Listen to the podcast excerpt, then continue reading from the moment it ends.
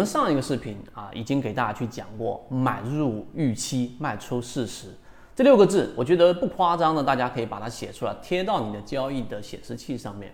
因为这句话是市场里面最具有实战意义的这个本质的内容。为什么呢？因为索罗斯的反身性原理提出的一个很重要的关键就是，我们去除了去研究这个市场里面的基本面对吧？因为他也认为。的这一个股价的趋势是跟价值是会有这样的一个回归的，价格总是围绕着价值去进行波动，所以呢，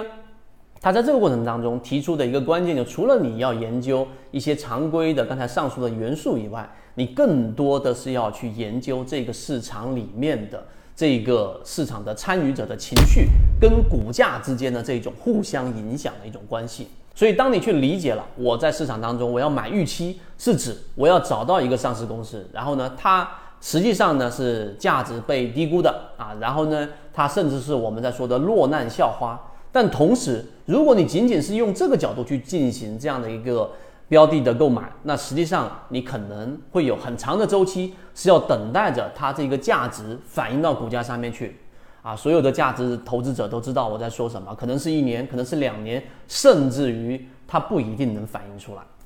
所以呢，当第二点你遇到这个困惑的时候，就进入到第三点，我们要更加切入到实战，就是预期。首先你要了解，预期是对于上市公司这个消息或者是某一个阶段当中的一个预判。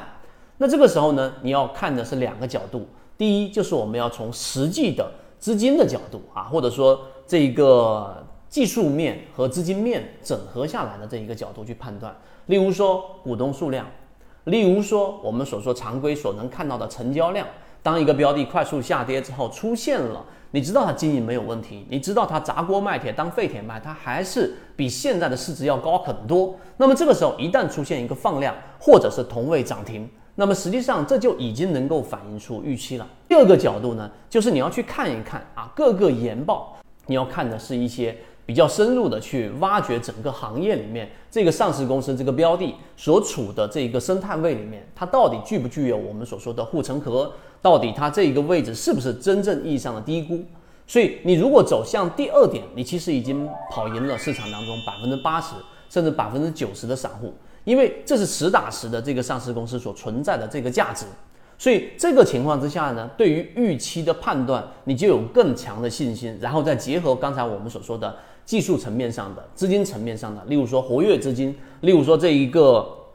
呃上市公司在前面一个到两个季度里面，股东数量大幅的减少，这是圈子一直在给大家讲的散户割肉模型。因为你要明白，市场除了我们普通的散户交易者，还有专业的这一种交易者，例如说掌握的比较大资金量的游资，或者是一部分我们所说的机构。所以他们会用更理性和更加模型化的方法去评估这个上市公司到底有没有价值。那他们的结论是怎么样反映出来？除了研报以外，那就是真金白银的买进去了。上市公司所有的百分之九十九都是个人投资者，这是 A 股市场的特点。所以当你发现它前面一个到两个季度里面股东人数减少了百分之十，减少了百分之二十，减少了百分之三十。那一定意味着他们原来这些散户的筹码全部转移到了这些我们说的机构或者是游资手上，所以这也是对于预期的一种判断。